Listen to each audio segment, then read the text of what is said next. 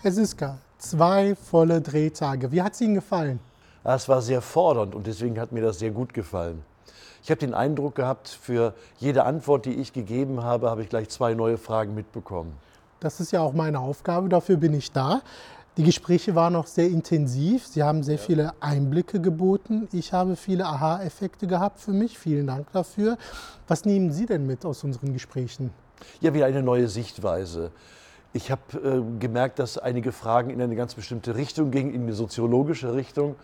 Und ähm, es ist wichtig, das Thema auch aus dieser Perspektive zu betrachten.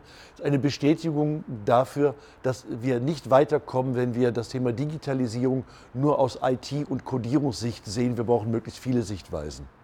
Und jetzt ist es ja so, dass Sie am 16. und 17. März dieses Jahres auch auf dem LATC, Lean Around the Clock, in Mannheim präsent sind. Ja.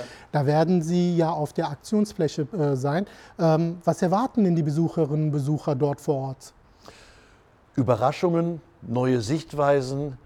Ich möchte temporeich mit, ähm, mit Wendungen und auch mit einer gehörigen Prise Humor darüber sprechen, wie wir hoffentlich sehr bald wirtschaften, arbeiten und leben werden. Und sollen. Und wer möchte, soll auch. Wunderbar. Ich freue mich. Wir werden uns dort wiedersehen.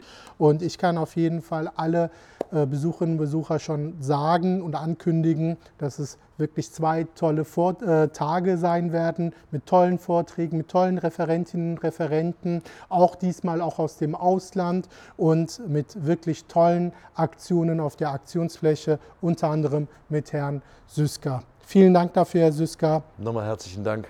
Ich freue mich, Sie dort wiederzusehen. Bis bald. Bis bald.